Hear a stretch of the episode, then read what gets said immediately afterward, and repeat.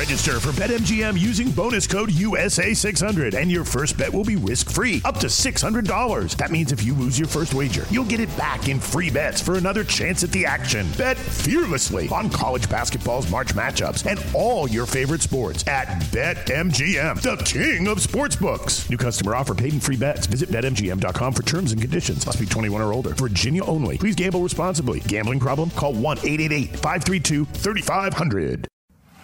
Habla español, amigo. Español, amigo. Damas y caballeros, están escuchando Hablemos MMA con Danny Segura. ¿Qué tal amigos? Y bienvenidos al episodio número 22 de Hablemos MMA. Les habla Dani Segura, periodista de MMA Junkie USA Today Sports y como ya saben, el host de este programa. En esta edición número 22 de Hablemos MMA vamos a empezar con un resumen de lo que vimos el sábado en la noche con UFC Vegas 17. Para mí, una de las mejores carteleras que hemos visto este año en cuanto a eventos no numerados, aunque sea hablando de cartelera estelar, ¿no? Hubo combates muy importantes, combates muy buenos y tuvimos finalizaciones eh, también muy buenas. Entonces nos dejó bastante de qué hablar esa cartelera en Las Vegas. Entonces, en el principio, al principio del programa, vamos a empezar con un resumen de UFC Vegas 17. Luego en la mitad del show vamos a hablar de nuevo con el mexicano Brandon Moreno. Y sí, recuerden, la última vez que hablamos con Brandon fue antes de su pelea contra en Figueredo cuando se estaba listando para el combate.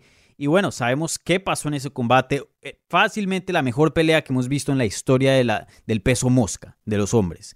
Eh, también fácilmente top 2 mejor pelea del año. Yo creo que está trasitos de la de Zhang Weili contra Joanna Jacek, pero sin duda se puede hacer un caso para ser de pronto la mejor pelea del 2020. Y bueno, una pelea muy importante para esa división, obviamente una pelea de título, una pelea muy importante para Latinoamérica. Y bueno, terminó también en un resultado inconcluso, en un empate, entonces deja bastante de qué hablar. Entonces ahí en la mitad del programa vamos a estar hablando con Brandon Moreno.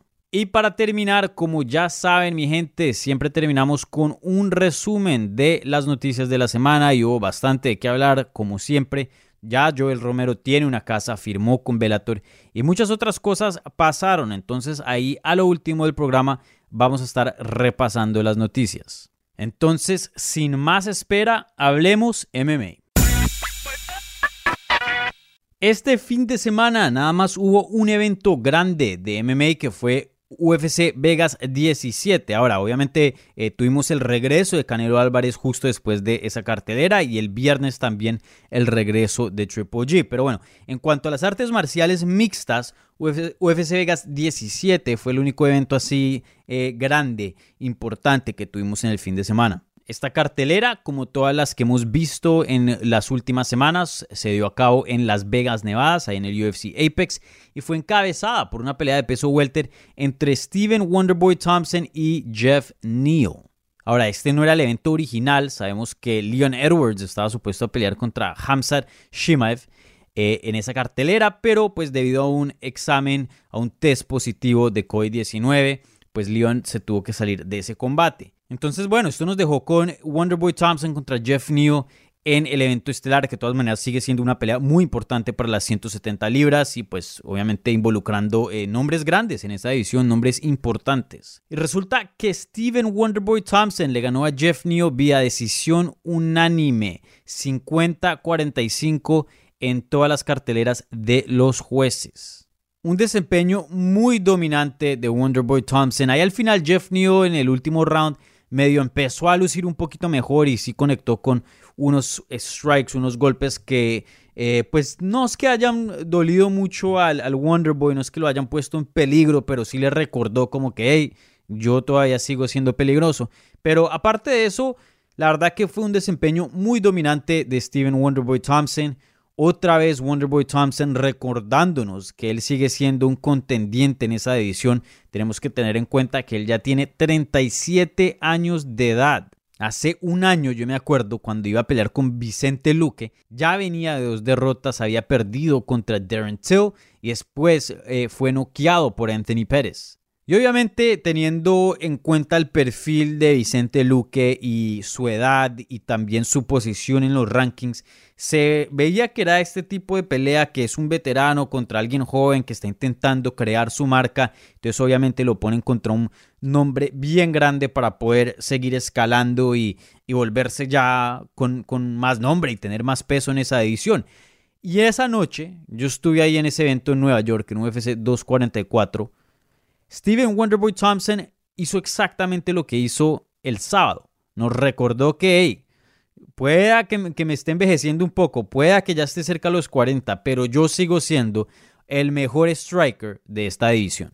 Y sí, fue un desempeño muy similar contra un oponente muy similar en cuanto a su estatus en la división. Jeff New era un peleador, bueno, eh, sigue siendo un peleador increíble, con un poder muy bueno, una técnica muy alta en el striking, pero Wonderboy Thompson tiene esa experiencia, ¿no? Ya lleva peleando por mucho tiempo, ha retado por el título dos veces y ya peleando contra los top por, por mucho tiempo.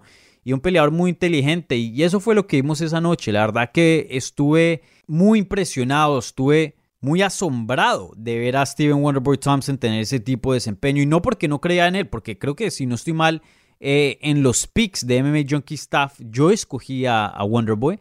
Pero de todas maneras uno recuerda ese knockout que tuvo contra Anthony Pérez, ¿no? Que fue muy feo. Y encima de eso, pues la edad sabemos que alcanza a todo el mundo tarde que temprano. Entonces sí, otra vez Wonderboy Thompson luciendo muy muy bien.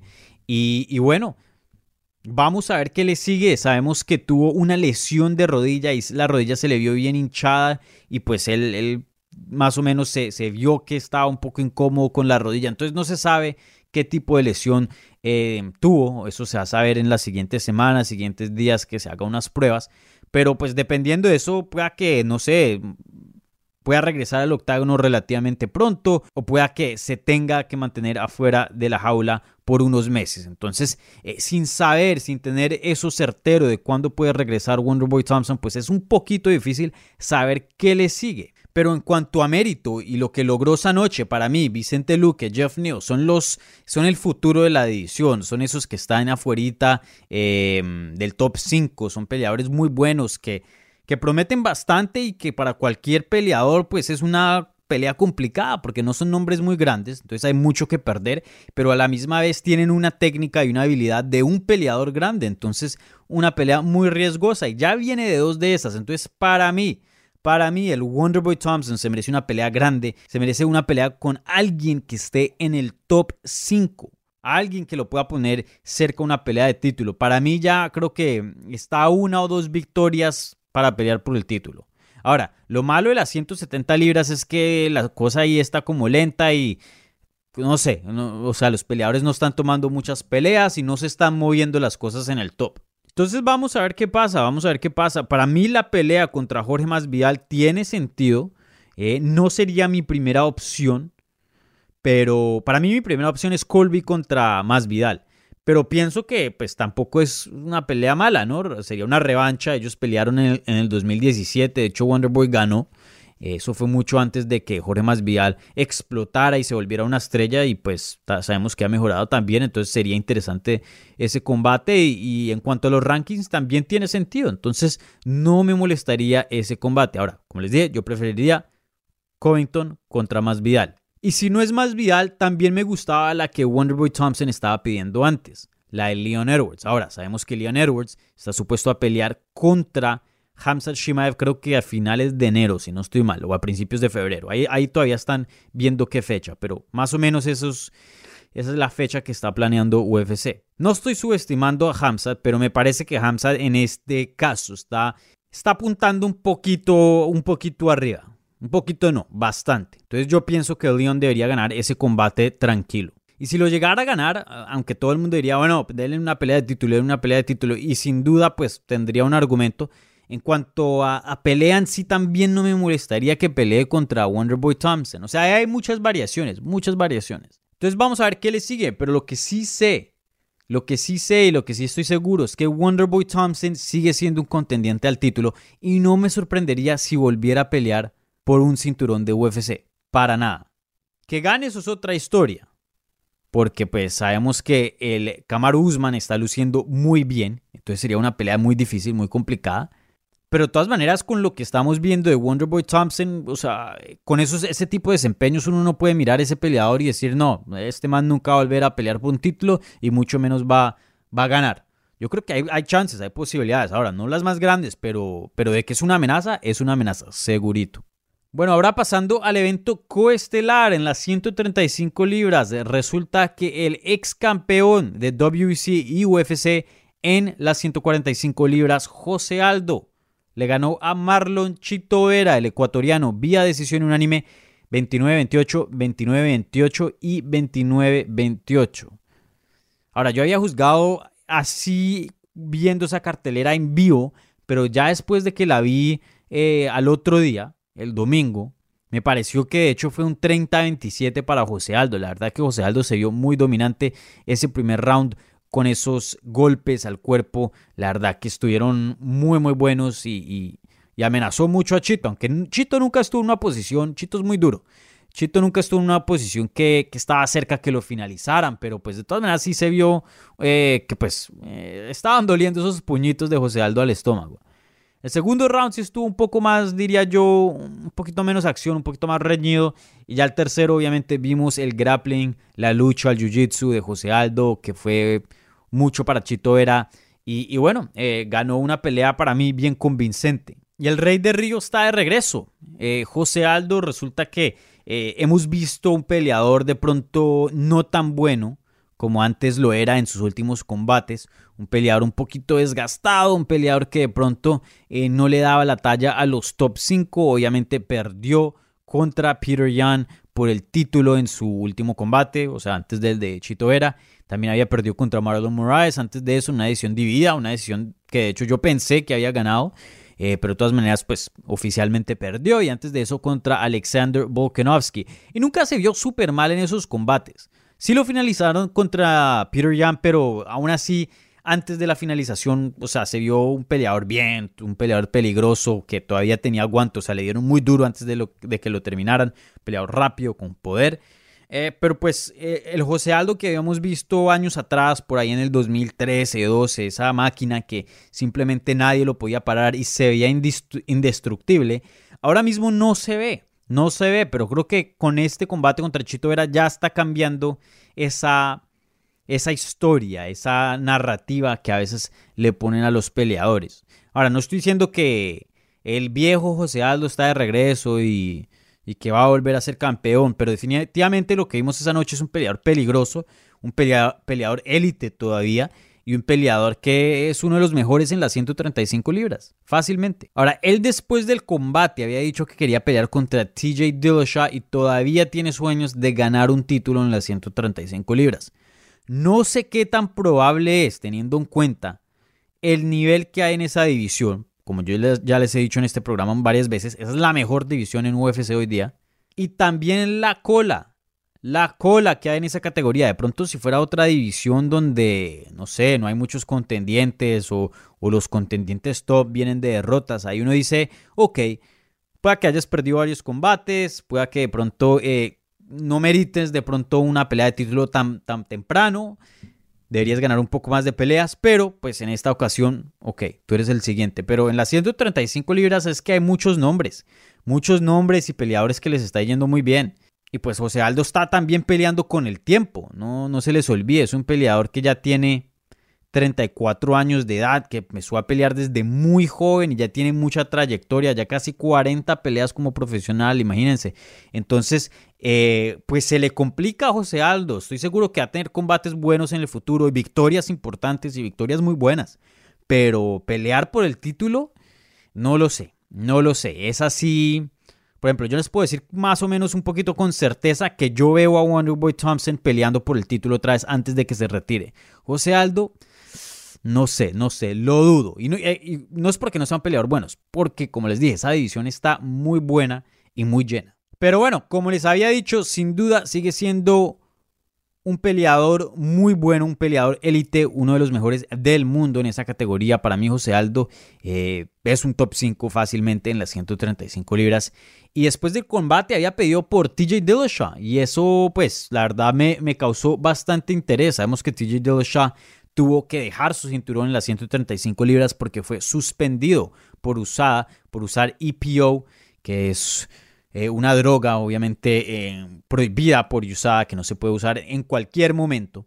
Y por eso lo suspendieron por dos años. Entonces ha estado sirviendo su sentencia ahí eh, calladito, más o menos esperando su turno para cuando regresar. Y pues hay preguntas, hay preguntas de cómo se va a ver TJ Dillashaw en su regreso. Uno, porque pues lleva bastante sin pelear. Dos, porque me imagino que no va a estar en EPO y pues quién sabe qué tanto le influya eso a su desempeño. Y, bueno, pues hay muchos factores. También la división, como había dicho, ha mejorado bastante. Ya hay otro nivel en esa categoría. Pero esa es la pelea que me gustaría ver. Me parece que José Aldo se merece peleas grandes, obviamente teniendo el perfil que, que tiene. Eh, y también pues TJ Dillashaw se merece una pelea importante en su regreso. Ahora, él ha estado diciendo en redes que quiere pelear por el título cuando regrese. Eso sí no me parece justo. Es como así. O sea, te cogieron haciendo trampa, usando IPO. No has peleado en dos años y que de una te dé una pelea de título. No, no, no, no, señor. Tienes que volver a pelear. Tienes que volver a hacer nombre y hacer trayectoria en esa categoría. Sí, fuiste ex campeón, pero eso no importa en en esta, en este momento, en esta ocasión. Entonces, José Aldo contra TJ Dillashaw es una pelea grande, una pelea emocionante y una pelea que, o sea, muy interesante hoy día, ¿no? Entonces, sí, esa es la pelea siguiente que debería ser para José Aldo. TJ Dillashaw contra José Aldo a principios del próximo año, en el verano, me encantaría verla. Y hablando de Chito, pues eh, desafortunadamente Chito, amigo del programa que ha estado aquí en el show varias veces, no pudo conseguir la victoria, pero me parece que aún así lució bien, no fue finalizado, comprobó que pues tiene buen aguante, que puede pelear con uno de los mejores y, y que no lo saquen del combate. Creo que pues le faltan arreglar ciertas cosas. El jiu-jitsu él es muy bueno. De pronto la lucha, si arregla unas cositas ahí, de pronto eh, se vuelve más dominante en cuanto en el clinch y, llevar la pelea donde él es bueno, que es el suelo. En el striking tuvo sus momentos, tuvo unas buenas patadas y pues lució bien, pero pues eh, no lo suficiente para ganarle a alguien de la talla de José Aldo. Tenemos que tener en cuenta que Chito pues es un peleador de todas maneras muy joven, apenas con 28 años de edad, entonces eh, pues todavía está evolucionando y todavía está mejorando y, todavía está en ese proceso, ¿no? Entonces me parece una experiencia muy importante para él, de todas maneras un combate grande que le alzó el perfil y, y bueno, estoy seguro que va a aprender bastante de esta derrota. Bueno, y esas fueron las dos peleas principales de UFC Vegas 17, pero como les dije, una de las mejores carteleras no numeradas que hemos visto en este año, eh, definitivamente durante la pandemia por lo menos. Entonces nos dejó bastante que hablar. También en las 170 libras vimos a Michelle Pereira ganarle a Chaos Williams vía decisión unánime 29-28, 29-28 y 29-28. Una pelea muy cerrada. Yo de hecho eh, juzgué esa pelea 29-28 para Michelle Pereira, pero había dicho en Twitter, si llega a ganar Chaos Williams no me sorprendería. Ahora, debería ganar Pereira, pero es tan cerrada que de pronto sí le dan la decisión a Williams. Pero saben que el Pereira me gusta bastante y creo que mucha gente lo ve como un peleador de este calibre, de este tipo de, Mike Perry, que nada más es un peleador pues que pelea bien y tiene un buen nombre y una personalidad y, y ese es el nivel que existe, el nombre y su personalidad. Me parece que muchos periodistas y muchos fans lo ven así, pero saben que yo veo algo distinto yo veo un peleador que está evolucionando, un peleador que está mejorando bastante, un peleador que tiene muchas habilidades naturales, físicas, ¿no?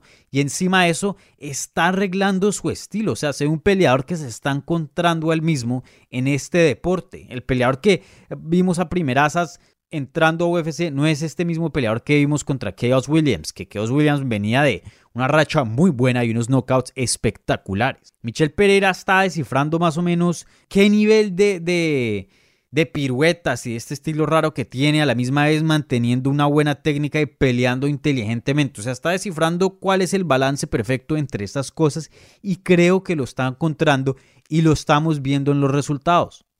Entonces vamos a ver qué tan lejos llega, pero saben que como les dije, yo lo veo a él distinto, yo pienso que, que sí puede llegar a estar rankeado, sí puede llegar a tener combates grandes en el UFC y combates que importan. Vamos a ver qué tan lejos llega, pero yo, yo creo que hay bastante potencial en Michel Pereira. Bueno, y justo antes de esa pelea, resulta que Rob Font le gana a Marlon Moraes vía knockout técnico en el primer round. Rob Font es un peleador que yo he estado siguiendo por mucho tiempo. Me encanta el estilo de él, un boxeo increíble. Tiene un estilo muy bacano cuando pelea. A mí me gusta eso, ¿saben? Me gustan los estilos. Un peleador que tenga un estilo y tenga sus técnicas, eso es lo que me llama mucho la atención. Hoy día, porque los peleadores son tan versátiles, a veces eso se pierde. Pero uno puede ver a, Rob Font así como una figura eh, oscurecida, como si lo estuvieran un interrogatorio. Eh, uno lo puede ver peleando y uno, uno lo puede identificar, ¿saben? Tiene un estilo muy interesante. Y bueno, le gana a Marlon Moraes, un ex retador de título de UFC, ex campeón de World Series of Fighting, fácilmente la victoria más grande de su carrera. Y, bueno, vamos a ver qué le sigue. Él pidió una pelea con TJ Dillashaw, pero pues como ya saben, hace unos momentos les dije que la que me parece a mí es la de José Aldo contra Dillashaw. Me parece una pelea más grande, una pelea más interesante, que tiene más sentido.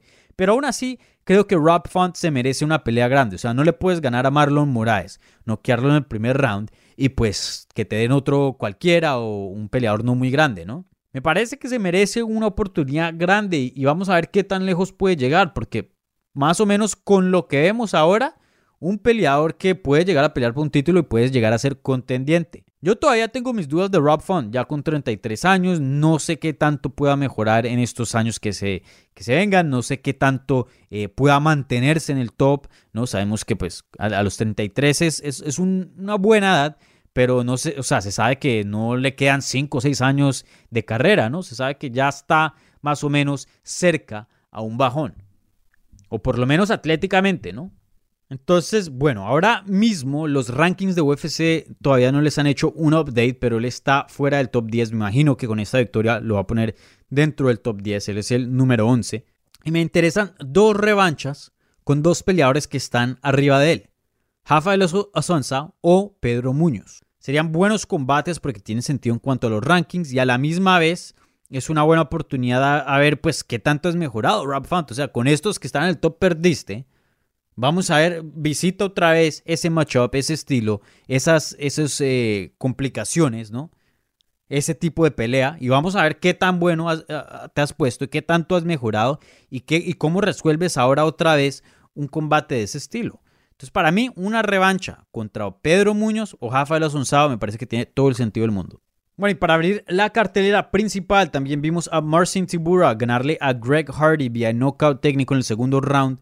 Eh, la verdad, esto era lo que yo me esperaba. Yo había escogido a Marcin Tibura para ganar este combate. Pensé que de pronto mm, se iba a lucir más o menos así.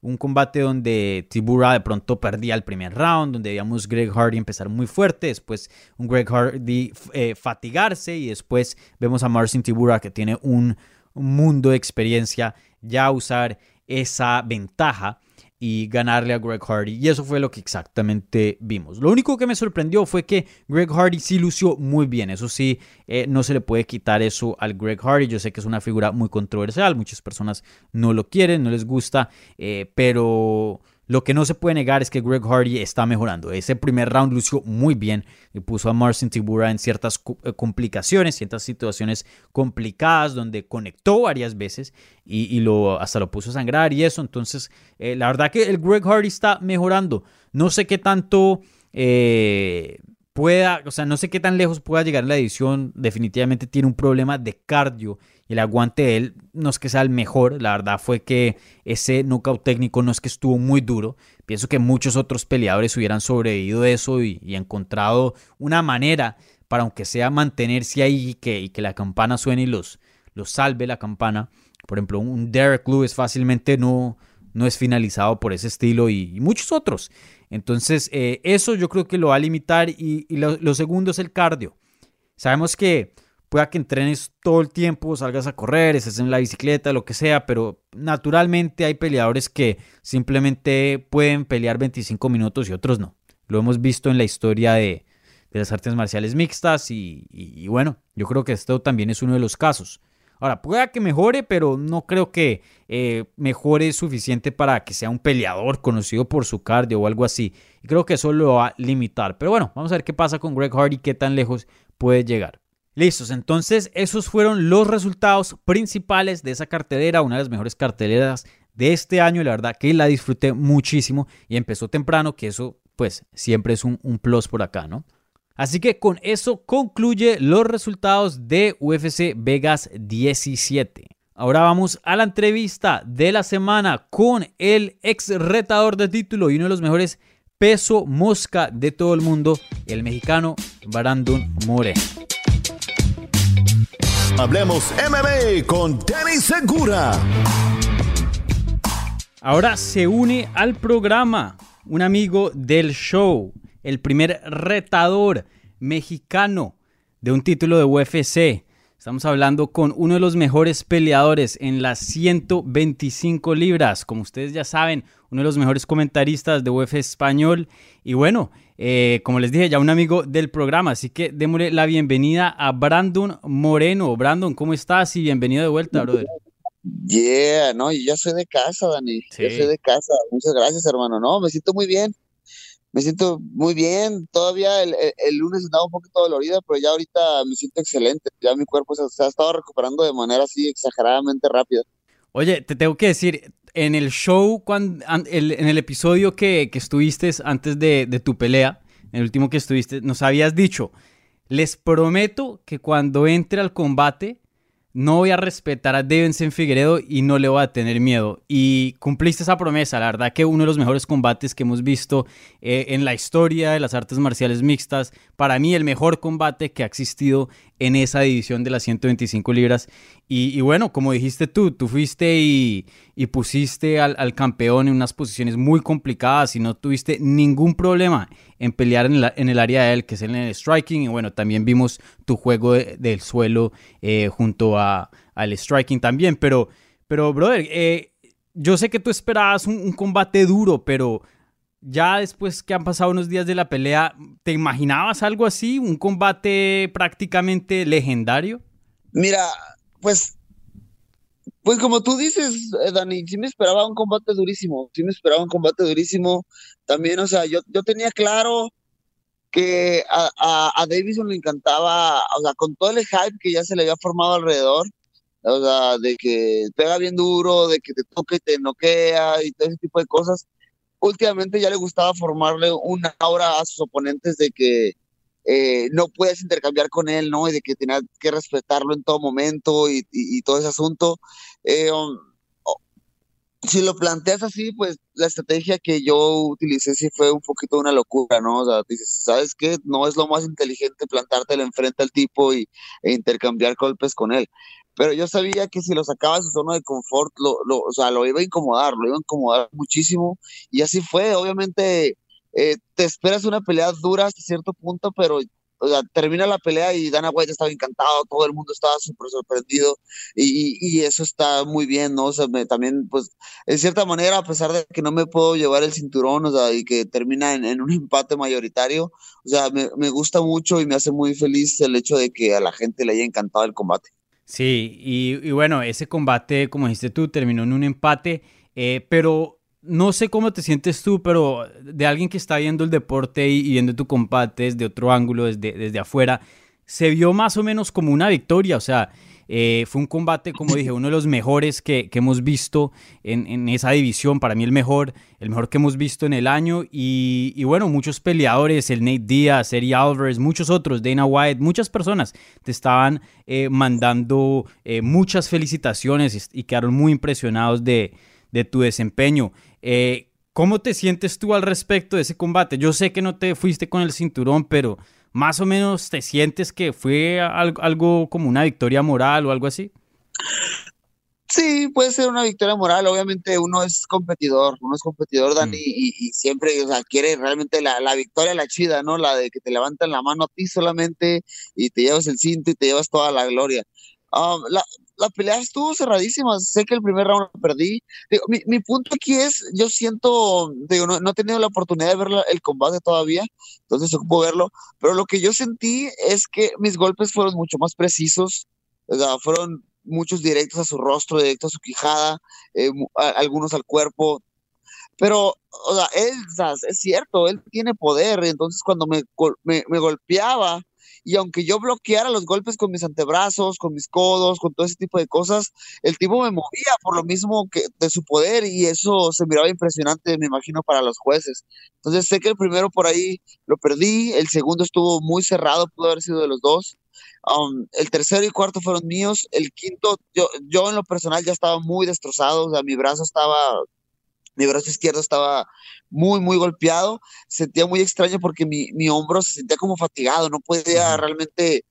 Me estaba guardando mis balas porque te digo, no, mis brazos no, no mi brazo no me respondía, entonces eh, tenía que pensar mucho lo que hacía.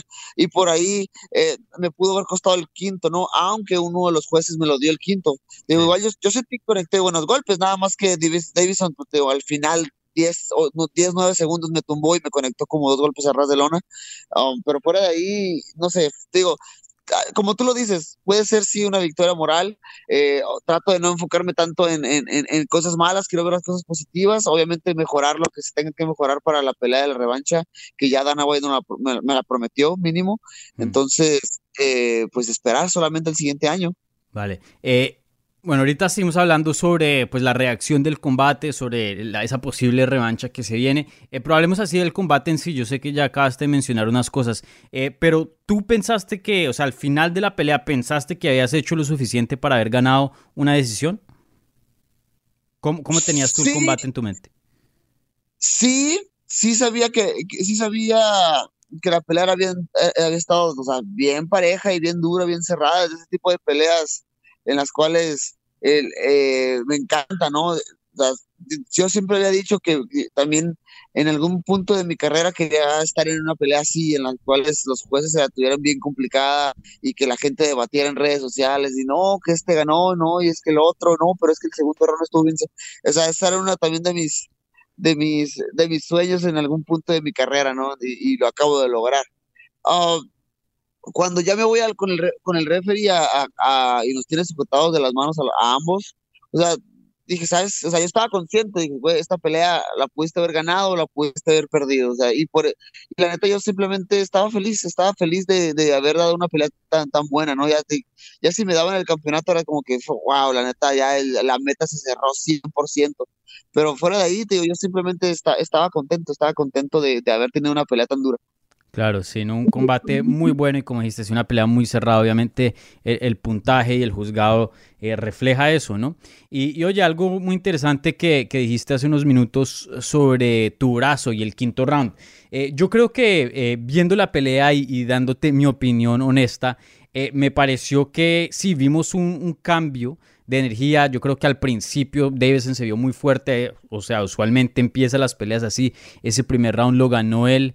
Eh, el segundo yo te lo di a ti. El tercero estuvo bien parejo y él tuvo esa. Eh, le quitaron ese punto por esa patada ilegal. Y me parece que desde algún punto en el tercero y todo el cuarto vimos todo un cambio en cuanto a, energía eh, y muchas cosas. O sea, se vio que tú estabas en control de la pelea y se vio Davison que estaba desgastado. Y, bueno, algunas partes casi hasta lo finalizas, lo tenías bien tocado. Pero eh, entrando al quinto round, yo creo que muchas personas esperaban una continuación de eso, ¿no? Eh, y pues como tú dijiste, vimos que no estabas mandando tantos puños y, y, a la misma vez no sé no sé si tú notaste esto, probablemente sí, no en el combate, pero después, eh, tenías como una, una, hinchazón en el brazo, como una hematoma, más o menos se veía en el brazo izquierdo. sí. Eh, y hasta los comentaristas en, el, en, el, en la transmisión de inglés pensaron que te habías roto eh, el brazo o algo. exactamente, ¿nos puedes explicar qué pasó ahí y en qué punto, o sea, tú te diste cuenta que no puedo usar mi brazo y qué estaba pasando? Mira, pues específicamente en ese combate, Dani, um, utilicé muchísimo mi brazo izquierdo. O sea, conecté muchísimos jabs directos al rostro de, de Davison que hasta, hasta los nudillos me dolían de lo duro que iban, ¿no? Muchos otros, eh, Davison correctamente alcanzaba a lanzar su cabeza, a mover su cabeza hacia atrás. Entonces, no, no conectaba el golpe y como el golpe iba tan duro, me generó una especie de hiperextensión en el brazo entonces mi codo y mi hombro en cierto punto me empezaron a doler. Y la, y la, inflamación que, tuve fue, fue, una patada de Davis, ¿no? Te digo, gracias a Dios ya, ya fui a ya fui al doctor y todo y me dijeron que estaba bien, simplemente estaba inflamado, pero en ese momento pues sí, el, el, dolor, el dolor estaba ahí, me dolía mucho el brazo izquierdo en, en general. Entonces, o sea, en ese punto digo, chin, maldita sea, o sea, yo sabía que viera continuar el ritmo el, quinto como lo hice el cuarto, o sea, me llevo a la pelea de calle, pero no pude y, está bien, o sea, trato de no, no frustrarme tanto, yo sé, sé, sé, muy bien y sé muy claro lo que pasó, simplemente es cuestión de, seguir chambeando y, recuperarme. Y ahorita, te como te mencionaba anteriormente, estaba, estoy todavía en Vegas, estoy en el Performance Institute y me están, me están atendiendo súper bien el brazo. Entonces espero estar saludable lo antes posible. Ok. ¿Y, y esos dolores que tienes, o sea, simplemente desgaste del combate o tuviste alguna lesión a través de, de, lo que sucedió esa noche? A lo que me explicó el, eh, la doctora es que se me inflamaron los tendones del, del hombro y el, el, codo por lo mismo de la hiperextensión que hice al tirar los jabs, ¿me entiendes? Porque, o sea, no fue, no fue solamente una hiperextensión, fueron varias, porque, como te comentaba, muchos conectaron directo al rostro de Davison, pero otros no, entonces cada vez que lanzaba el jab con toda la potencia posible, o sea, la hiperextensión estaba ahí siempre, o sea, en el hombro y codo, hombro y codo, eh, y eso, pues, digo, fue desgastando. Claro, definitivamente. Y, bueno, em, otra cosa que te quería preguntar también en el combate, algo que, vimos y yo creo que a mí me sorprendió mucho, no porque no creía que no lo pudieras hacer, pero eh, me sorprendió qué tan fácil pudiste derribar a, Davidson y qué tan efectivo fueron tus takedowns. O sea, la verdad no se vio así algún takedown que, que te haya tocado luchar muchísimo y cambiar de diferentes derribes y, y de pronto que se van a la jaula o que se para un ratico y vuelves y lo traes al piso. No, prácticamente cuando lo quisiste tumbar al suelo, lo tumbaste. Eh, ¿cómo, ¿cómo, viste esa parte de tu juego? ¿Sí te esperabas ser así de dominante y, obtener esos takedowns eh, tan fácil como los, los, obtuviste? Mira, no esperaba realmente que fuera así de fácil, porque sí es cierto, una vez que ya me decidía a derribar a Davison, lo lograba. Entonces, eh, no pensé que iba a ser a, ese nivel de, de, de, claridad cada derribo, pero sí sabía que la lucha podía ser un recurso por ahí. Ya, contra Formiga perdió por la lucha y contra Jared Brooks al inicio de su carrera en la UFC eh, se le complicó muchísimo el combate. Yo personalmente pienso que contra Jared Brooks, también perdió. Pero, pero bueno, ¿no? Entonces sabía que era un recurso que por ahí podía, podía utilizar una vez que nos, que nos enrolamos en los intercambios, sabía que en algún punto al tipo se le iba a olvidar la defensa del derribo y iba a poder bajar de nivel lo suficiente para, para conectar las caderas y empezar a derribarlo. Y, y, y así lo hice. Y una, una vez que, llegué al suelo, eh, varias veces lo, pudo, lo pude mantener ahí y, hacer tantito daño, ¿no? Claro. Eh, ya no recuerdo, fue el segundo asalto en el cual el tipo me pica los ojos como tres veces seguidas. y, digo, dos no me molestaron tonta, tanto, uno sí fue como que, madre, ahí sí me, me talló un poco el ojo. Eh, yo opino que Jason, una vez que le quita el, punto a, a Figueredo en el, en el, tercero, si no me equivoco, por la patada ilegal, creo que ya fue muy acumulativo. Puso la patada, la patada y sumó los piquetes. ¿Sabes qué, canijo? Ya te estás pasando y le quitó el punto. Entonces, eh, pues bien ahí, ¿no? Yo creo que estuvo bien el referee al hacerlo. Sí, no, me pareció excelente. A mí, de hecho, me gustaría ver más de eso en, el deporte, porque me parece mucho, pues, que, pasa y siempre simplemente les dan una advertencia, pero tenemos que tener en cuenta que a ustedes les dan la, advertencia antes de pelear cuando están en el locker room. Entonces ya saben, no es que, uy, qué pena, no sabía, eh, dame un pase, no, o sea, ya saben qué es legal y qué es ilegal. Entonces me parece muy bien que, le hayan quitado un punto y, espero ver eso más en futuros combates eh, porque me parece pues justo, ¿no? Porque definitivamente, como dijiste tú, pues sí fueron eh, cosas significativas, especialmente eh, esa patada, ¿no? Debajo del cinturón, sí, sí te dolió. A mí me dolió y yo pues estaba en, el otro lado del país. Sí, o sea, la, verdad, o sea, Davis no es como que es un improvisado, ya tiene, ya tiene más de 20 peleas dentro de, de las artes marciales mixtas, no se sabe.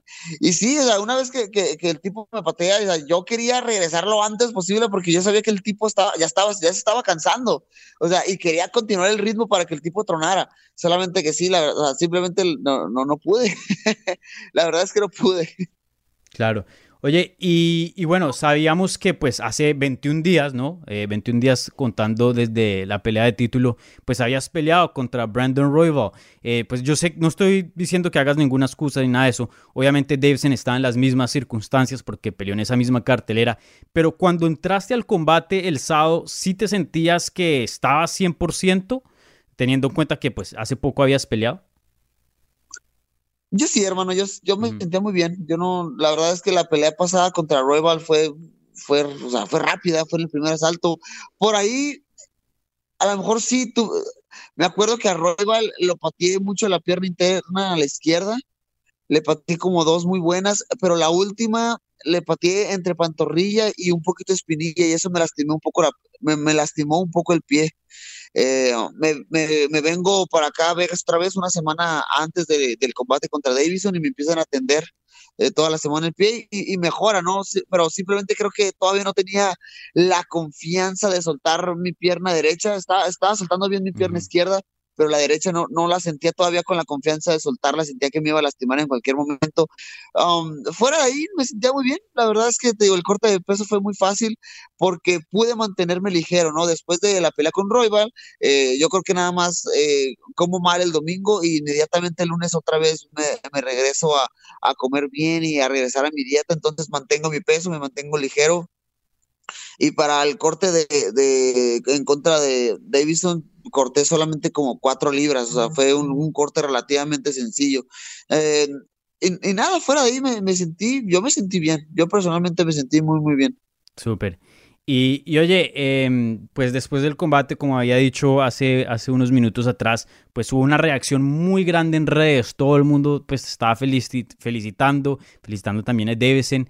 Eh, me imagino que hasta hoy día sigues viendo tus notificaciones y me imagino que tus redes están explotando es, Dani, es una locura, tengo, tengo, el doble de seguidores que hace un mes, doble o triple, no lo sé. mucha gente, o sea, sí, muchos mensajes en redes sociales, eh, los medios están interesados en mí, quieren platicar conmigo. Eh, de hecho, me, me, me, di a la tarea de esta semana encargar, encargarme de, de todos los medios, todos mis compromisos para ya las próximas, ahora sí estar con, pues, con, la Navidad a gusto, con la familia y mm. así, ¿no? Y, ya no perder nada de tiempo en eso. Entonces, pues sí, o sea, todo, todo ha cambiado para bien, ¿no? También, o sea, mensajes de peleadores en los cuales yo, yo admiro y que me han mostrado su respeto, digo, wow, o sea, eso me, me, me cambió el chip bien intensamente, o sea, me, sentía muy bien pues cuando veías ese, tipo de mensajes. Sí. ¿Cuál fue el mensaje más bacano, la persona que de pronto te sorprendió o cuál fue el mensaje que te, que te gustó más? Mira, pues ya, ya los, los de Twitter, pues ya los, muchas páginas lo subieron, ¿no? Y todo, y, las felicitaciones de Di Álvarez, de Nate Díaz, de, de Kelvin, de Michael Chiesa, de Anthony, o sea, todo súper chido. Una, eh, a mí me mandó un mensaje de Justin Gage nada más, ya, yo, yo le contesté y creo que ya, ya no me contestó. me, puso algo así como que tú eres un, eres un guerrero, muchas felicidades. Y dije, wow, qué chingoncísimo, eso me, me hizo el día. No, claro, definitivamente. Y, hoy obviamente ganaste el bono de pelea de la noche, unos 50 mil dólares, así que felicidades. Pero nosotros sabemos que también a veces, de vez en cuando, la promoción pasa ahí eh, ciertos favores, eh, pues detrás de las escenas. Eh, no sé si, si, si, puedas decir algo acerca de eso. ¿La UFC te, ha contactado de, de, que no, de que no sepamos? Dana White te pasó por ahí algo. Daniel, por favor, Daniel. Compórtate, Daniel. Bueno, bueno, está bien. No, pues te digo, tengo el, tengo el bono, tengo el bono de Reebok y, y, esas cosas. Te digo, ahora sí que no sé si tú lo alcanzaste a escuchar cuando vivías en Latinoamérica, Dani, pero las, las penas con pan son buenas, entonces ahí estamos. Vale, vale, súper. Y, y, bueno, eh, después de ese combate eh, Dana White había dicho que pues uno de los mejores combates que hemos visto este año, muchas personas, incluyéndome a mí, como te dije, eh, piensan que esta fue fácilmente la mejor pelea que hemos visto en las 125 libras, en la historia de esa división, fuera de, UFC, ¿no? Em, ¿Qué piensas tú? ¿Esta fue la mejor pelea que, que hemos visto en esa división? híjole, la verdad es que no, no me he puesto a ver otras peleas. Yo creo que eh, en el, nivel dramatismo, yo creo que sí, o sea, muchísimo. O sea, no podemos descontar la parte técnica, por ejemplo, cuando peleaba Demetrius o, o, o, así, ¿no? Pero, no sé, el, nivel dramatismo, el nivel daño entre ambos peleadores, creo que sí, definitivamente estoy de acuerdo. O sea, y ya en, pelea del año, yo creo que la pelea de Weili Shan en contra de Joanna debe ser la que gane para, en, lo personal. pero si nos, dieran, si nos dieran ese título, pues también estaría muy contento. ¿Por, ¿por qué no? yo, como fanático, eh, cuando vi la pelea de, de Joanna y Weili, me, me, emocioné mucho, ¿no? Y, y, yo creo que esa debería ser la pelea del año. Sí. Sí, estoy de acuerdo. Creo que está entre esas dos. La verdad no me he decidido todavía. La tuya estuvo muy buena eh, también, pero está entre esas dos. O sea, esas son las únicas dos que pueden estar ahí de candidatos de pelea del año. Y, y en cuanto a la pelea de división, yo pienso que sí fue la mejor. Creo que la mejor que he visto antes de la tuya fue la que Demetrius Johnson tuvo contra John Dodson la primera vez. Estuvo muy buena. muy buena. Muy buena y muy pareja también. A, la gente se le olvida, pero John Dodson le dio tremenda pelea a Demetrius y, casi le gana. Em, y fue un combate muy bueno. Pero, pero sí, de, otras peleas, o sea, han habido otras buenas, no, no, no, me malinterpreten, pero yo creo que esta, teniendo en cuenta también el calibre, ¿no? Porque no es una pelea de los preliminares ni nada, es una pelea de título. Me parece que, que sí fue la mejor y, bueno, eso siempre, eh, pues, le añade a, el argumento, ¿no? Y, bueno, em, después, como ya había dicho, Dana White dijo, no, esto tiene que haber una revancha, tremenda pelea, yo creo que todo el mundo también se siente igual. Eh, ¿Te han hablado, te han dicho algo más allá de eso? O sea, de pronto que, eh, no sé, alguna fecha, marzo o algo así, o, te, o te aseguraron que sí va a haber una revancha?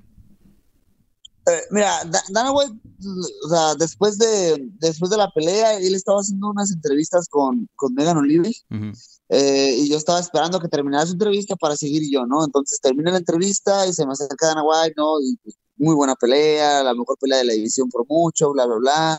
Y me dijo, feliz Navidad, disfruta la Navidad porque que viene el próximo año y vas a tener la revancha. O sea, eso fue lo que me dijo él directamente a mí, ¿no? Sí. Eh, tú sabes que a veces las cosas pueden cambiar, pero, pero es lo que me, lo que me dijo e, ese mismo sábado eh, después, de, después de la pelea. realmente no hay una fecha real, o sea, yo creo que eh, ahorita ya la UFC está pensando en descansar un poco después de un año tan, tan loco, tan, tan caótico con todo esto de la pandemia y aún así seguir trabajando duro para sacar la promoción adelante. Eh, um, entonces no, no, no se ha hablado realmente de una fecha concisa, no pero a mí me encantaría que fuera marzo o abril. Creo que son meses en las cuales, o sea, yo voy a estar bien eh, físicamente y voy a estar listo para pelear. Claro. Y, obviamente, o sea, eso es lo que tú quieres, la revancha en marzo. Sí, definitivamente sí. O sea, no, no veo otra pelea para mí en este momento que haga sentido, ¿no? Ya hasta que haya un claro ganador entre Davidson y yo, creo que podré pasar la página, pero esta pelea, no, no solo por mí o por Davison, creo que para la gente y para la UFC creo que merece una conclusión. Sí, no, definitivamente. Sí, quedó en un empate y pues eh, muchas personas pues pensaron que tú ganaste, otras pensaron que Davison se ganó, entonces pues hay algo inconcluso, ¿no? Entonces se tiene que resolver y, pues bueno, encima es un combate, uno de los mejores que hemos visto en el 2020, el mejor que hemos visto en esa categoría, entonces eh, pues yo creo que nadie estaría de desacuerdo que ustedes dos volvieran a pelear otra vez. Entonces eh, me encantaría ver ese combate. Y, y oye, eh, yo puedo decir así, hay, cosas en, en, UFC es muy difícil decir las cosas con, con, certeza, ¿no? Pero yo creo que esa pelea, o sea, tiene que pasar. No veo cómo no la hagan. Si llega a pasar en marzo más o menos como, como tú tienes pensado, como quieres, eh, ¿qué harías de diferente? Y mira, en un mundo ya completamente perfecto, me encantaría que se fuera abril. Digo, a ver, digo marzo, abril estoy listo.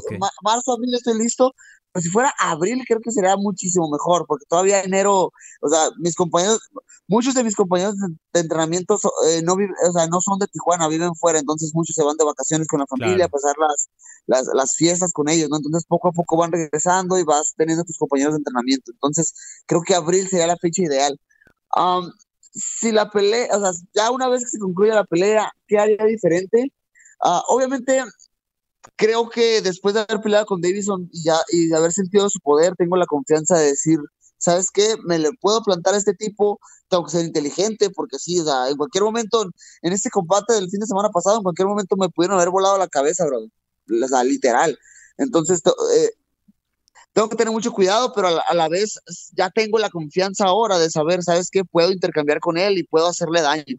O sea, ya, o sea, ya le demostré a la gente que el tipo no es ningún dios de ningún tipo, el tipo es, el tipo es un ser humano como tú y yo. O sea, en Tijuana, en Tijuana decimos que, eh, bueno, en México decimos que el tipo eh, mea y caga como uno. Entonces, entonces, e, esa parte creo que influiría mucho, a lo mejor eh, eh, forzar un poquito más los derribos, como tú lo decías, o sea, si de por sí fueron, fueron, fueron sencillos las veces que logré conseguir el derribo, si ya lo trato de forzar un poquito más, a lo mejor podría controlar un poco más el combate en ese, en ese aspecto, ¿no? no sé, te digo, ahorita me agarras en frío, eh, tengo que estudiar la pelea, te digo, curiosamente, como estoy en Estados Unidos, mi cuenta de Five Pass es mexicana, entonces está bloqueada en esta región. Ah. No, la puedo ver. Y digo, ah, qué frustrante. Entonces, ya que regrese a Tijuana, voy a verlo en combate y, ver qué, qué, más se puede hacer. Claro, si no, te tienen que dar ahí eh, una, una, cuenta también para usar aquí en los Estados Unidos cuando estés por acá. Y, y bueno, y por último, y quería dejar esto eh, para, para lo último, yo sé que habíamos hablado de esto bastante eh, entrando al combate y en la anticipación de que pues estabas haciendo historia para México, ¿no? Volviéndote el primer retador mexicano nacido en México eh, de UFC, ¿no? Y yo sé que pues querías ir más allá y también volverte el primer campeón de UFC nacido en México, pero aún así yo creo que eh, muchos mexicanos y latinos estuvieron orgullosos de tu desempeño. ¿Nos puedes hablar de, de, ese momento de hacer historia en, el primer, en ser el primer mexicano en no solo encabezar un evento numerado, pero también en retar por un título y no solo eso, pero pues comprobar de que las artes marciales de México pueden estar a un nivel muy alto? Eh, híjole, la verdad, o sea, el, cariño que he recibido por parte, como ya te mencionaba, he recibido muchísimo apoyo de mucha gente, o sea, las redes sociales han explotado, eh, el medio, del, medio de, de, las artes marciales mixtas me han mostrado su apoyo, entonces, eh, de ese lado estoy bien agradecido, ya específicamente con el país, o sea, el país está bien contento, o sea, no sé, yo creo que es un 95% de las personas que se encuentran bien contentos con, con lo que pasó el fin de semana pasado, el, sábado pasado, um, me han mostrado su apoyo, están bien contentos de que tú sí vas a ser el próximo Julio César Chávez. Es difícil, ¿no? Porque en el boxeo, eh, en cierto punto, o sea, llegas a pelear mucho tiempo con gente no del nivel, entonces logras eh, ganar fácil y llevarte las victorias. En MMA llegas a un punto en el cual ya eso ya no, ya no sucede, ¿no? Y por, por ende la carrera es más corta, ¿no? o sea, tienes muchas menos peleas, pero o sea, yo me refiero a, Julio César Chávez como el nombre, o sea, lo que significa Julio César Chávez en el deporte del boxeo para México, yo lo quiero hacer para las artes marciales mixtas. y, y, nada, o sea, la gente está feliz, la gente está feliz, me han reconocido el esfuerzo y, y por ese lado sí me siento bien contento de haberles, de, de haberles respondido de esa manera para ellos, ¿no? O sea, no solamente ir y pelear y, y sea como sea, el combate aburrido, o sea, son peleas que a los mexicanos como que les prendió los momentos de cuando veía al mismo Chávez, al mismo eh, eh, Juan Manuel Márquez, ¿sí entiendes? Y creo que y eso, eso estuvo muy chido. Sí, no, definitivamente. Ah, bueno, Brandon, eh, pues como sabes, siempre nos gusta terminar el programa con un mensaje a la gente latina. Yo creo que después de ese combate, no sé, ¿qué, qué, qué, mensaje les tienes al público latino y a los eh, seguidores hispanos del programa que te están escuchando ahora mismo, eh, pues porque como dije, eh, yo creo que tú tienes una historia muy chévere y, te está ocurriendo por muchos años y la verdad que me da gusto verte en esta plataforma y llegar tan lejos y pues me parece que hiciste parte de, de la historia esa noche, me parece una pelea histórica en las 125 libras, entonces muy chévere me parece tu trayectoria y todo lo que has logrado. ¿Algún mensaje? A, la gente latina y, al público latino que te está escuchando ahora? Pues, pues nada, Dani, la verdad es que el camino no ha sido fácil, ¿no? El camino no ha sido, no ha sido, no ha sido fácil, ha sido un camino bien duro, ha sido un camino bien largo. Eh, me he caído muchas veces, me he levantado en todas. Um, híjole, ha sido un proceso lento, ¿no? Tengo eh, ya casi 15 años en el deporte y casi 10 años peleando profesionalmente. Eh, he tenido que aprender mucho, he tenido que mejorar en muchos aspectos de mi vida eh, he tenido que madurar antes de tiempo, o sea, no, no, he no, no habría podido llegar a este punto de mi vida sin tener la mente clara en lo que quiero y, saber de mis responsabilidades en, la, en mi vida, ¿no? En mi vida personal. Entonces, nada, muchas gracias. Nada más gracias totales por, por ese cariño y, ese amor que me han mostrado a lo, a lo largo de esta aventura, de, estos, de este este segundo semestre del año, ¿no? ha sido un año bien difícil para todos, ha sido un año en el cual la hemos pasado difícil muchos de nosotros, pero al final del día siempre hay luz, siempre hay luz y hay que pelear por encontrarla. Sí, definitivamente. Ah, bueno, Brandon, muchísimas gracias como siempre por tu tiempo, muchísimas gracias por darnos una pelea tan espectacular, una de, las mejores peleas que hemos visto en el 2020, la mejor pelea que hemos visto en la historia de las 125 libras. Y, bueno, como siempre, muchas gracias por tu tiempo, Brandon. Así que eh, feliz Navidad, feliz Año Nuevo y espero que pues tengamos algo de la noticia pronto de, esa revancha. Ojalá, como dices tú, en, en abril o marzo, para esas épocas yo creo que, que, nos sentaría bien otra, otra segunda parte de, de Moreno contra Figueredo, ¿vale? Así que muchísimas gracias, Brandon. Vale, hermano, feliz Navidad, feliz Año Nuevo, pásala, la chévere y, y nos vemos el próximo año.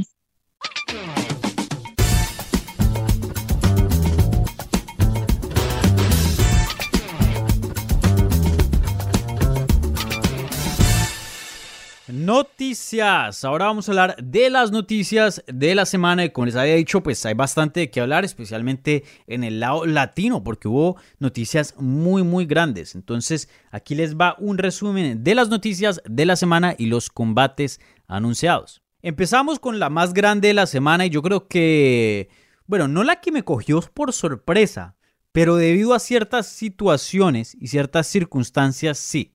Resulta que el ex retador de título de UFC, el cubano Joel Romero, ahora está en Bellator y va a hacer su debut en las 205 libras a principios del próximo año.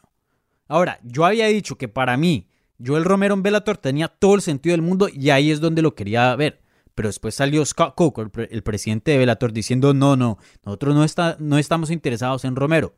Ahora, yo creo que aquí pasó algo. Uno, pudo haber sido tácticas de negociaciones. Sabemos que las negociaciones muchas veces pasan en público, con comentarios y ciertas cosas, ¿cierto? Pero a la misma vez yo pienso que Bellator dijo, no, ya pues está viejo, miren los comentarios que dijo Dana White acerca de Joel Romero, no queremos tener una reputación de que pues aquí se van todos los que ya no están en UFC, no, nosotros aquí somos una promoción que nos respetan y peleadores muy buenos, qué pena Joel Romero, pues no te vamos a recibir. Pero después todos los medios, incluyéndome a mí, pues aquí en MMA Junkie, pues muchos otros medios de las artes marciales mixtas, estuvieron hablando qué tan bacano sería la idea de tener a Joel Romero en Bellator, que es un peleador fácilmente uno de los mejores en las 185 libras. Eh, y bueno, ¿qué nos estaban diciendo de Romero? Obviamente se merece todo eso, sigue siendo uno de los mejores en esa categoría. Entonces ahí yo creo que esa promoción vio a Joel Romero un poco distinto y yo, bueno, pues definitivamente todavía importa bastante, muchos fans lo quieren ver, que eso es importante y sin duda sigue siendo uno de los mejores. Pero bueno, eso es especulación, no se sabe exactamente qué cambió en Bellator, pero resulta que sí, Joel Romero ahora es un peleador de Bellator y va a pelear en las 205 libras, que me parece una idea muy buena, porque recuerden, sí estaba llegando a dar el peso en la 185, pero se veía mal, se veía eh, bien deshidratado y pues bueno, ya sabemos que es un peleador que está en sus 40 años, esta es la etapa donde debería pelear un poco más saludable y, disfrutar sus combates un poco más y dejar a su cuerpo descansar y reposar un poco más. Entonces, eh, me parece excelente, me encanta este fichaje de Bellator me parece que tiene todo el sentido del mundo y especialmente que ahora está peleando en las 205 libras. Y esa división de las 205 libras, Anthony Rumble Johnson, Corey Anderson, Joel Romero, Vedim Nemkov, el campeón, Ryan Bader, Liam McGeary, Gegard Musasi si llega a subir, Lyoto Machida, Phil Davis, mejor dicho, tremenda división que Bellator tiene. Para mí, ya le está haciendo competencia a las 205 libras de UFC. Ahora, obviamente John Jones, que es el mejor de todos los tiempos, simplemente termina ganando ese argumento, pero por ahora John Jones está indefinido. No se sabe si se va a subir al fin al peso completo o si va a volver a bajar a las 205 libras. Pero por ahora, sin contar a John Jones, fácilmente Bellator, el top 5 de Bellator, compite con el top 5 de UFC. Facilito. Pero bueno, una noticia muy grande, muy importante para el lado latino. Felicidades a Joel Romero por firmar con Bellator. Obviamente un paso muy grande para la carrera de él. Y, bueno, nunca lo vimos de campeón en UFC, pero hay posibilidad que lo, veamos campeón en Bellator. Definitivamente un peleador muy peligroso que todavía tiene bastante que dar y una división muy abierta, ¿no? Entonces eh, vamos a ver cómo le va en Bellator, pero definitivamente noticias muy interesantes. Ahora pasando a algo más serio, resulta que UFC cambió sus protocolos en cuanto a COVID-19. Sin duda, eh, los casos aquí en Estados Unidos están bien graves y eso obviamente se está reflejando en las cancelaciones que hemos visto eh, de los combates de UFC. Obviamente hay un número, un porcentaje de infección más grande en la comunidad entonces eso pone a los peleadores más a riesgo de dar positivos con COVID-19 y tener que salirse de sus combates. Ahora, UFC tiene un buen protocolo para identificar a los peleadores que tienen COVID y, y, pues también sacarlos y aislarlos, pero lo que no han tenido un buen protocolo, en mi opinión, es para proteger y hacer esa burbuja a los peleadores. Los hemos visto que hacen el check-in, se dan los test de COVID y luego están en el mall, se están peluqueando ahí en Las Vegas, entrenando en gimnasios y no están en cuarentena y no están guardados como deberían estar a hacerlo.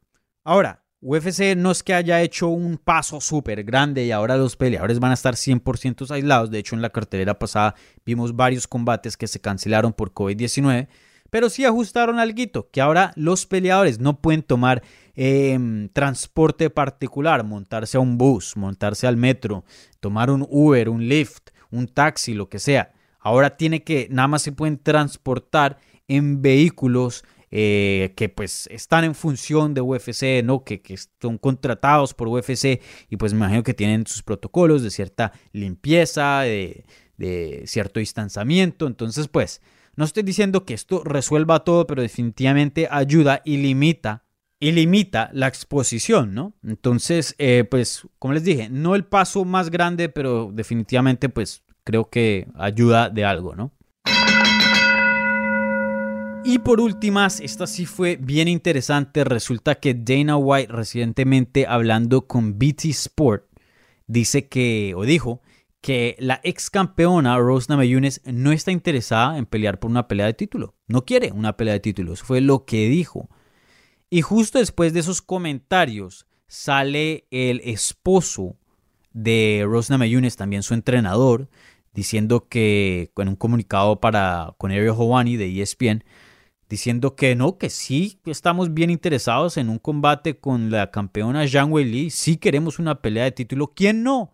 Pero tenemos ciertas cuestiones que queremos hablar primero y no lo vamos a hacer públicamente, así que ellos tienen nuestro número y si quieren hablar de estos asuntos nos pueden llamar.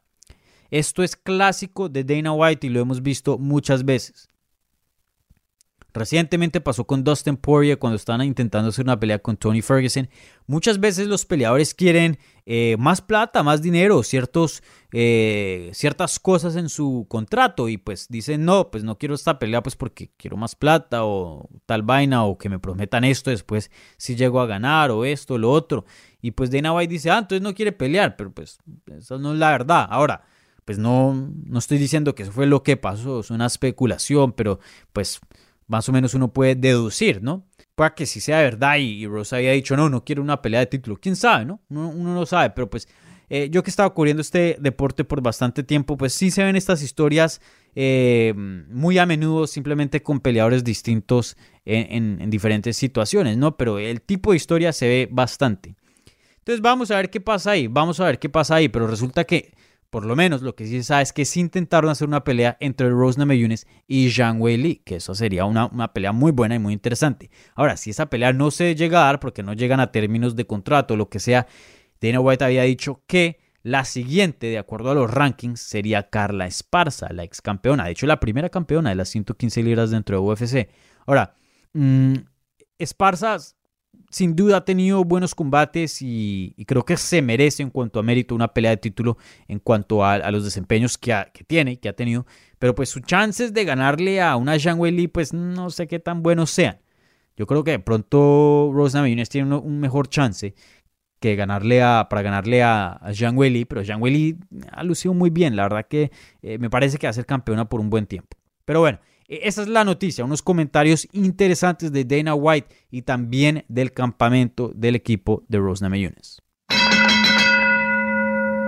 Ahora rápidamente les comparto unos combates anunciados. Resulta que este sábado estábamos, supuestos a ver a Abdullah Mohamed pelear contra Diego Lima, pero Abdullah Mohamed dio positivo con COVID-19 y pues no puede pelear. Entonces eh, resulta que UFC va a intentar a mantener esa pelea intacta y la va a volver a planillar para en algún mes, empezando el próximo año. Entonces vamos a ver qué pasa ahí, pero parece que quieren mantener esa pelea intacta. También resulta que Jake Matthews regresa contra Sean Brady en UFC 259. Eso es el 6 de marzo. Y pasando a las 135 libras, y este combate me fascina. Rafael Osonsao va a pelear contra Juani Barcelos el 27 de febrero.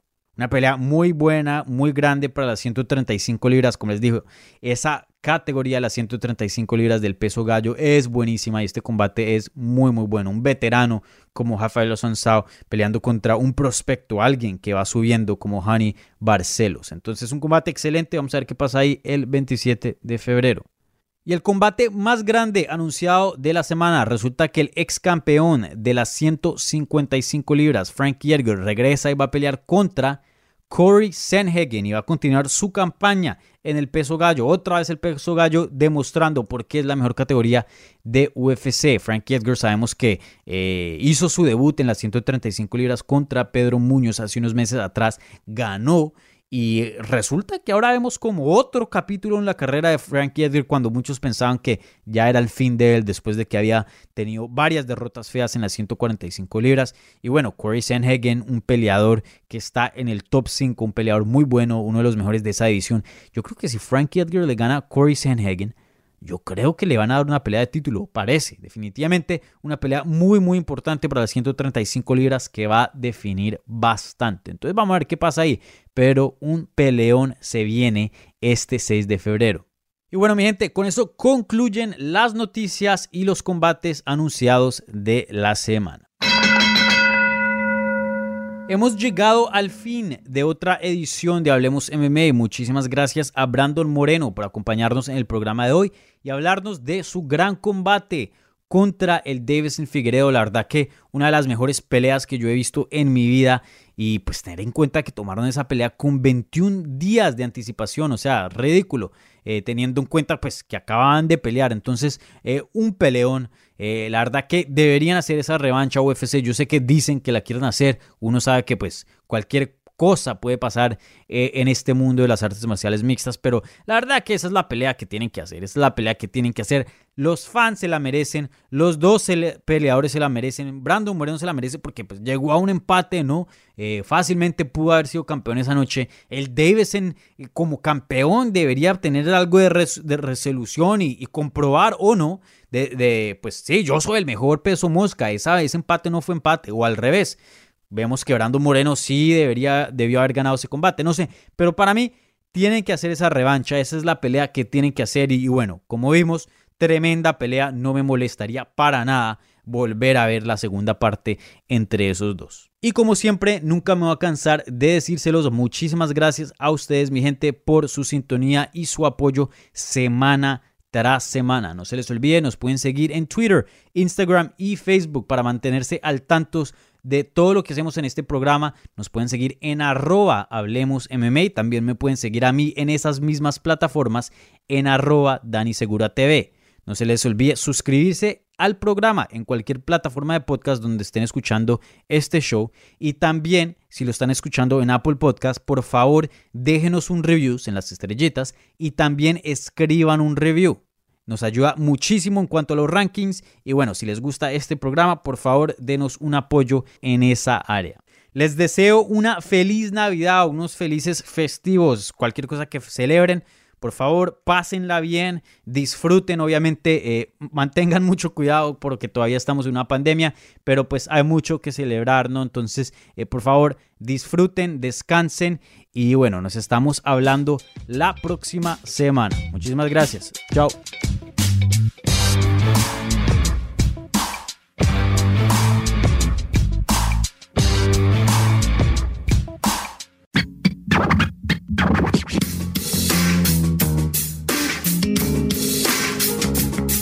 Gracias por escuchar Hablemos MMA.